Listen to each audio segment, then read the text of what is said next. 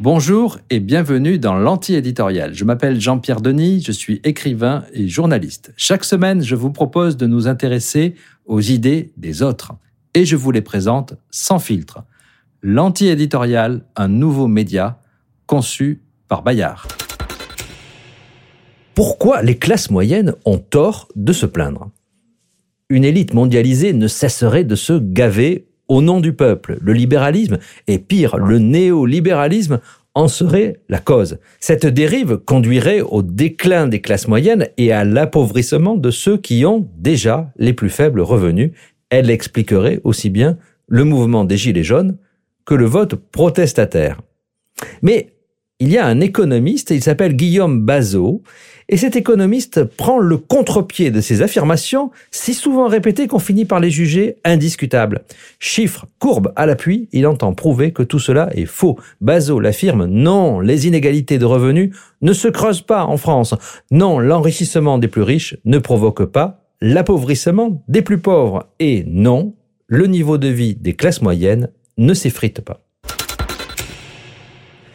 Les Français, et notamment les moins riches, ont vu leur niveau de vie augmenter continuellement depuis 70 ans, et pourtant ils n'ont jamais été aussi mécontents, aussi fracturés, aussi anti-système. Et jamais ils ne se sont montrés aussi ingrats, en somme, vis-à-vis du libéralisme qui les a élevés à ce niveau, et aussi hostiles à ce néolibéralisme qui se serait imposé. Alors ce paradoxe du mécontentement d'un peuple heureux est au centre du travail de Guillaume Bazot, maître de conférence en économie à l'université Paris 8 et qui publie au PUF L'épouvantail néolibéral, un mal très français.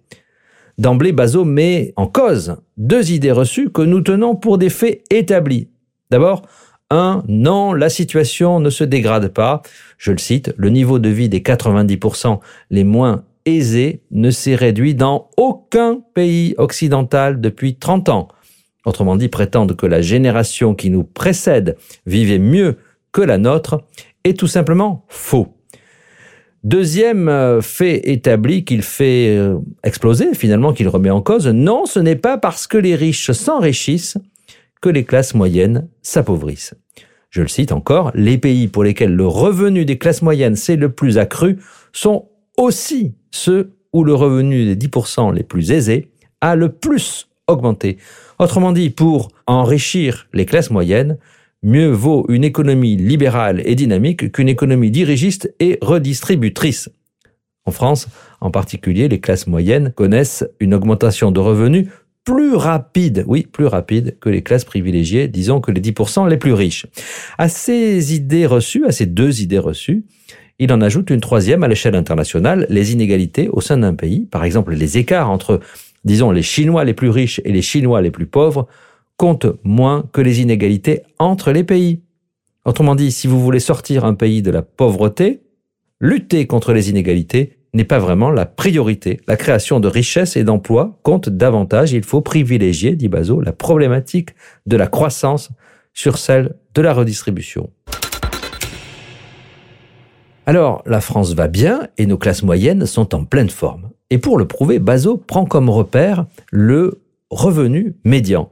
Selon ce critère, le critère du revenu médian, si l'on compare avec nos voisins anglais ou allemands, nos classes moyennes sont mieux rémunérées. Et si l'on compare avec les États-Unis, les gains de richesse sont mieux répartis chez nous depuis 1990, mais aussi depuis la crise de 2008, le pouvoir d'achat de la classe moyenne s'est accru significativement et sans doute plus rapidement que celui du reste de la population. C'est d'ailleurs le cas dans de nombreux pays européens, à la notable exception de l'Italie.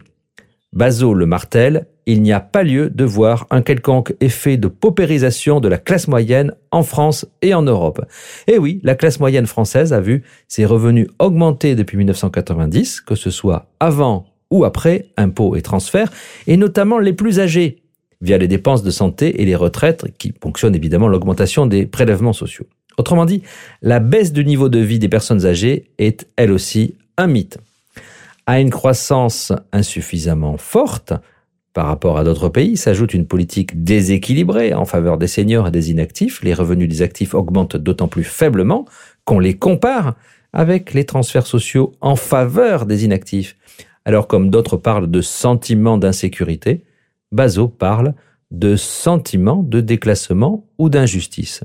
Avec l'insécurité culturelle, c'est peut-être cela, explique-t-il, qui justifie le mouvement des Gilets jaunes que l'anti-éditorial évoquait tout à l'heure. Pour faire bonne mesure, euh, évoquons aussi les aides au loyer ou la redistribution en nature que constitue la gratuité de nombreux services publics. Bazo le note aussi entre 1990 et 2008, pendant que les prélèvements sociaux montaient de 4 points du PIB, la facture ne progressait que de 2 points pour les classes moyennes. En un mot, le système fiscal et les transferts sociaux en espèces ou en nature, après transfert en espèces et en nature, donc tendent systématiquement à favoriser la classe moyenne, celle qui fait les élections, mais c'est sans doute un hasard. En économie, les choix des indicateurs, eh bien, ils sont souvent eux-mêmes une indication, une indication des idées de l'auteur. C'est d'ailleurs ce qu'entend prouver Guillaume Bazot lui-même. L'auteur dénonce le cherry picking. Rien à voir avec euh, le ramassage des cerises. Hein. Cet anglicisme évoque le fait de picorer des données isolées pour choisir la part de vérité qui nous arrange idéologiquement.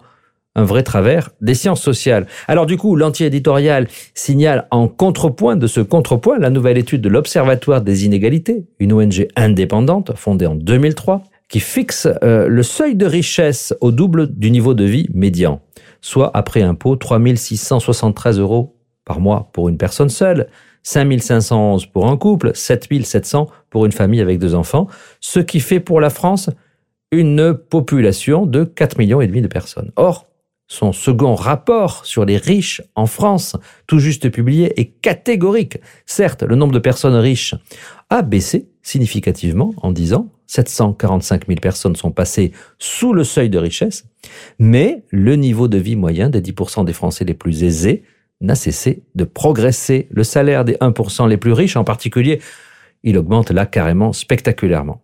Guillaume Bazot objecterait sans doute que comparer les salaires n'a pas beaucoup de sens. En effet, l'impôt d'un côté et les transferts sociaux de l'autre sont un puissant et efficace correctif. Ils sont là pour ça. Il ajouterait que même si les 1% les plus riches s'enrichissent, ça ne prouve pas forcément qu'ils le font aux dépens des pauvres ou des classes moyennes. En outre, Bizot récuse que le capitalisme contemporain soit davantage favorable aux plus aisés que le capitalisme d'État que connaît la France jusqu'au milieu des années 80, cette époque dont nous avons la nostalgie.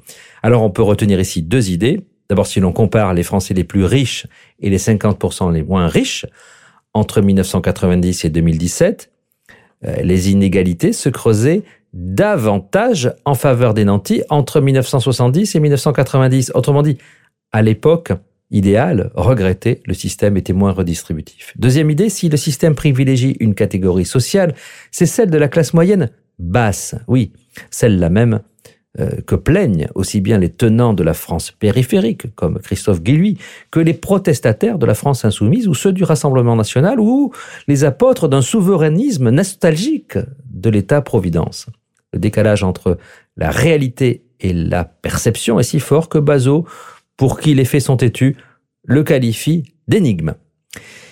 Mais Guillaume Bazot et Louis Morin, le fondateur de l'Observatoire des inégalités, se rejoindraient peut-être sur un point fondamental, les inégalités de patrimoine qui se creusent.